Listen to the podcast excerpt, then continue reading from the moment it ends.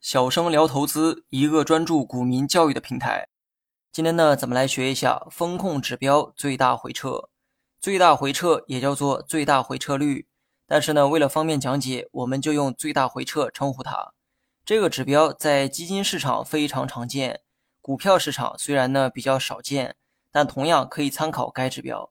作为一个投资者，注意我说的是投资者，不是投机者。风险意识永远要放在第一位，而最大回撤正好是衡量风险的一个指标。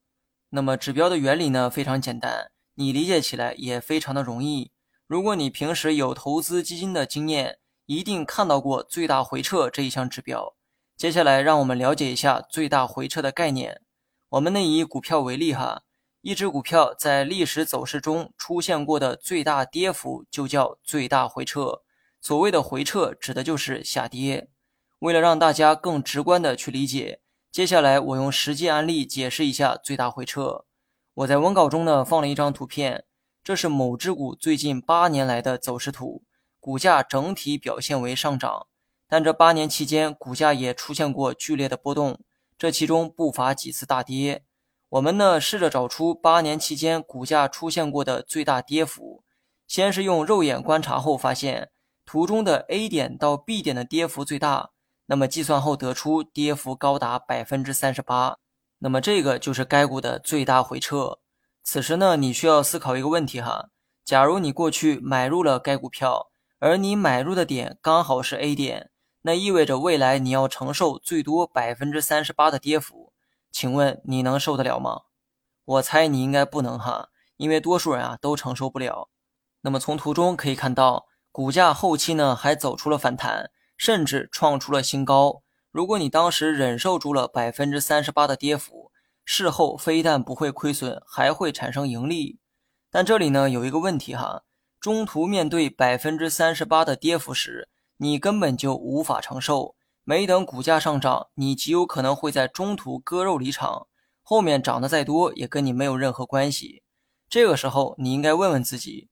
为什么当初你没能坚持住，轻易卖掉了股票呢？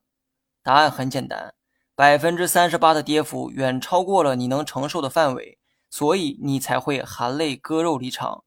那么问题来了，未来你会用什么方法解决这个问题呢？教你一招，你可以参考最大回撤这一指标。当你看好某只股票，买之前可以看看该股历史中的最大回撤是多少。同时，假设这一悲剧在未来很可能会重演。如果该股最大回撤是你能接受的最坏结果，那么一旦历史真的再次重演，至少你不用再忍受无法承担的那个压力，也不会做出被逼无奈的割肉举动。假如说你看好的股票最大回撤是百分之五十，而你最多能承受本金亏损百分之二十的最坏结果，那么你需要慎重考虑该股票。虽然呢，你不会每一次都这么倒霉，但投资一定要将最坏的结果给考虑进去。如果你就是那个最倒霉的人，面对最多百分之五十的跌幅，你的内心一定会崩溃。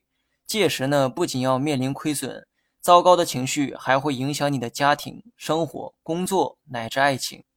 那么，最大回撤在基金市场更为常用，这也是衡量基金经理风控水平的一个指标。选基金的时候，不仅要挑收益高的，更要挑那些风险小的。而这个风险可以用最大回撤去衡量。假设有两个基金的收益完全相同，三年时间涨幅均为百分之一百，但第一支基金三年期间最大回撤为百分之二十，第二支基金最大回撤为百分之五十，请问你应该选哪一个基金呢？答案当然是第一支。